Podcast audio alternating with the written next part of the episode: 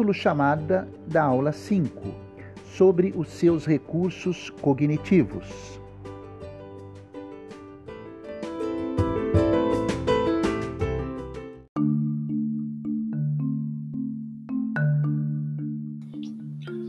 Dica importante. Uma dica para você aproveitar melhor estas nossas aulas de podcast é fazer um registro por escrito ou no seu smartphone ou num caderno de anotações das principais ideias, comentários e princípios que eu explico ao longo das aulas. Fica a dica.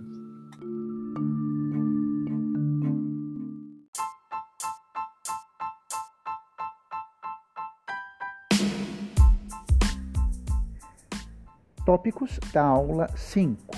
1. Um, a consciência. 2. A subconsciência. 3. A inconsciência.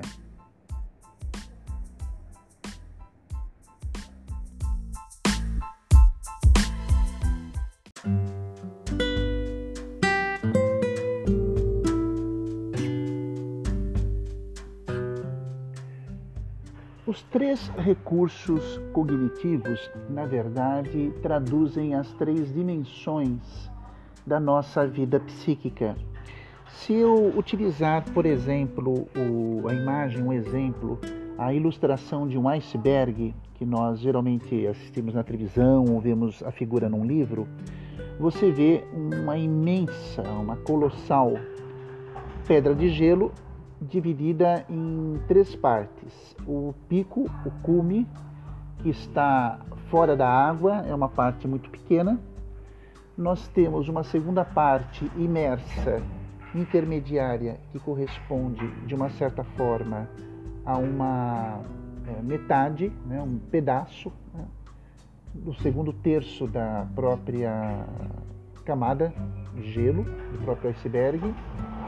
E terceiro, a grande base, maior e mais larga, que nem é visível, é a parte mais pesada, a parte mais densa, mais profunda dessa enorme parte do iceberg. Então, essa metáfora traduz de uma certa forma também uma realidade que é a nossa vida psíquica, que são os nossos recursos psíquicos que representam a área do nosso psiquismo, da nossa cognição. Os tópicos apresentados são três: a dimensão da consciência, a subconsciência e a inconsciência. Eu já quero, nessa aula número 5, lhe explicar que esses fundamentos e princípios são tirados da psicanálise para melhor compreendermos o que são essas três estruturas. Né? Freud fundador e criador da teoria psicanalítica, vai, pois, junto com seus seguidores, aprofundar longamente esse tema. Mas o que nos interessa aqui no coaching é como que essas três grandes áreas afetam a sua personalidade e como nós podemos utilizar isso de uma maneira proveitosa. Vamos lá? Tudo aquilo que você faz conscientemente, a própria palavra já o diz, com atenção, nós chamamos isso de consciência. Então, quando você, por exemplo, toma a decisão, bom, eu estou agora com um tempo livre e vou escolher um livro para retomar o hábito da leitura. Quero um romance. E você vai até a biblioteca pessoal ou uma biblioteca pública né, e escolhe um livro com toda atenção, com todo cuidado, com todo carinho. Pois bem, Enquanto você faz isso com atenção, você emprega a sua consciência no momento, na atitude e na situação que transcorre. Tudo aquilo que você coloca atenção, você se coloca diante da situação, você tem o controle da situação. Veja que coisa interessante. Quando estávamos na escola, era muito interessante quando a professora, para todos na sala de aula, pedia o quê? Que todo mundo prestasse atenção. Lembra? Atenção, pessoal, presta atenção, presta atenção. Os pais da gente, as famílias né, eh, em que nós fomos criados, faça coisa, Luiz Felipe, preste atenção no que você faz. E agora, adultos, nós nem sempre seguimos os conselhos, né? seja da professora lá na infância, seja agora ah, da família. Fazer as coisas com atenção. Isso é tão sério, isso é tão importante, colocar atenção no que fazemos, que nós temos dentro das correntes da meditação ah, uma linha de meditação chamada mindfulness ou atenção plena. E é como se nós, agora adultos, em meio a um turbilhão de uma vida tão corrida,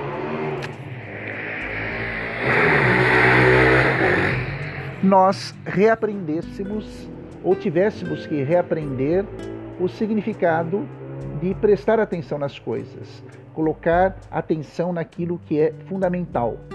Há um, um santo da Igreja Católica espanhol, São José Maria Escrivá, que falava muito isso, que ensina muito isso, fazer o que se deve, abre aspas, e estar no que se faz. Olha que interessante, fecha aspas. Fazer o que se deve e estar naquilo que se faz. A técnica da mindfulness vai nos ensinar, há muitos aplicativos que nos ensinam, que nos mostram isso, é, é algo muito interessante de, de, fato. Eu vou falar depois sobre a, a meditação em outras uh, aulas, é, é fundamental que você aprenda a usar a sua consciência, prestar atenção nas atitudes que você faz ao longo do dia.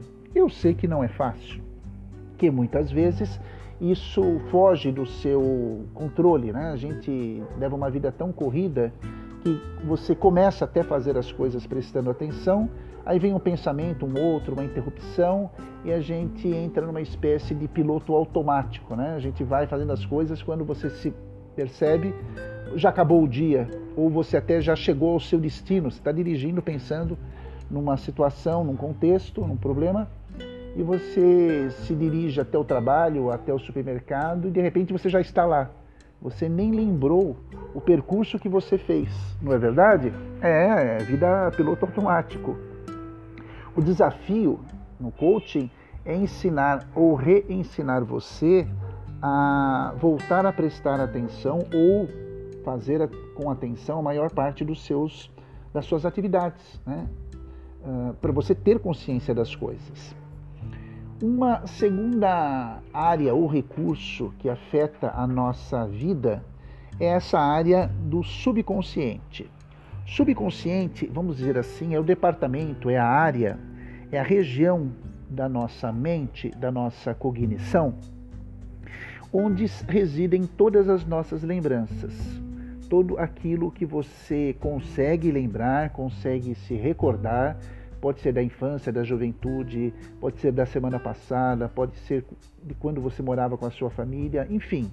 Não se preocupe com a cronologia de quando isso ocorreu se você consegue se lembrar disso, se está nas suas lembranças, então isso faz parte do seu subconsciente. Como eu falei na aula anterior, as nossas lembranças, é claro que afetam as nossas escolhas, o nosso modo de viver? É baseado no que eu já vivi que eu faço escolhas atuais, às vezes de uma forma equivocada. Quer um exemplo? Vamos lá. Você saiu de uma relação afetiva um pouco traumática. E aí você se dá um tempo e fala: Não, não quero conhecer ninguém, não quero me envolver mais seriamente com ninguém. E depois de um certo tempo você conhece uma pessoa, mas fica com receio. De onde vem esse receio? Da sua experiência do passado, daquilo que não deu certo. Então é normal, mas uh, que esse receio não impeça você de fazer novas escolhas, não é verdade? Não é porque não deu certo a experiência anterior, você não foi tão feliz assim, que as próximas e as futuras serão o mesmo ou terão o mesmo enredo. Então, cuidado, pense, o receio, o medo é, são algo saudáveis, mas na medida certa. Não é porque não funcionou de uma forma no passado que não vai funcionar agora. Cada escolha, cada momento, cada situação uh, são irrepetíveis. Tendo dado ou não certo antes, é apenas uma experiência, não uma previsão do que vai ou não dar certo no futuro. E finalmente, para encerrarmos essa explicação, nós temos o nosso inconsciente. Para você ter uma ideia, a nossa consciência, que é tão importante, nós utilizamos mais ou menos uh, 10% dos nossos recursos da consciência da atenção. Olha que coisa, hein? 10% apenas. 20% das minhas escolhas, da maneira como eu vejo as coisas, eu tomo decisões, vem do meu subconsciente, das minhas lembranças e das minhas recordações. E olha, 70% vem do meu inconsciente. 70% vem do meu inconsciente. E eu lhe explico que desde o momento, os três meses de vida intrauterina aproximadamente, até o dia de ontem, tudo o que você viveu, sentiu, pensou, foi gravado no seu inconsciente. Por isso que ele é tão grande assim. Vamos imaginar que na sua residência, caso você more numa casa, tenha um grande quarto de despejo, né? um grande quarto em que se guardam coisas que não se usam mais. Né? Geralmente em casas mais antigas, casas maiores, isso é possível. Quem mora em condomínio já a conversa já é outra, né? Quem mora em apartamento, na verdade mora num apertamento.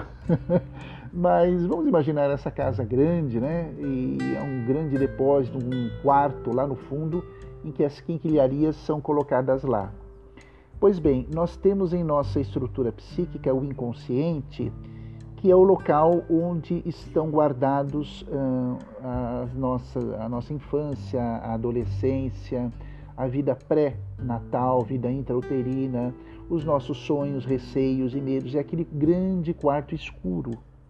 Há um propósito, eu não vou entrar uh, agora na explicação, senão desvirtuaria a natureza dessa aula, desse curso, mas o nosso inconsciente é o grande arquivo em que toda a nossa vida, a nossa estrutura, as nossas experiências estão lá e sobre as quais nem sempre eu tenho acesso.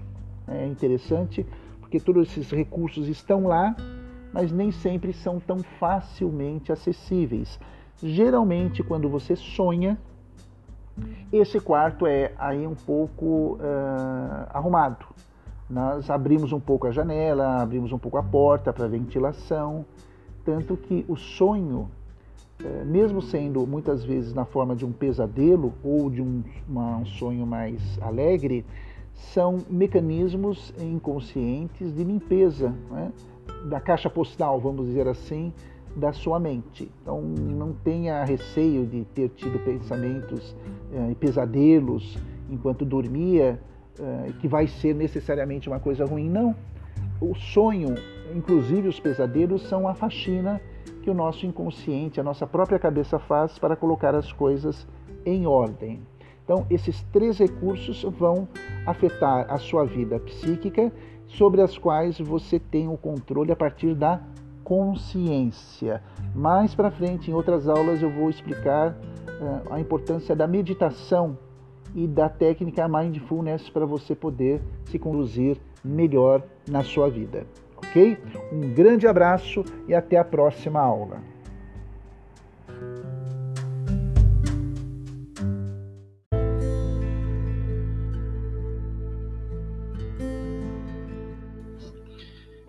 Muito bem, chegamos ao final dessa aula e agradeço muito a sua companhia, a sua audiência e espero você em uma próxima oportunidade. Um grande abraço.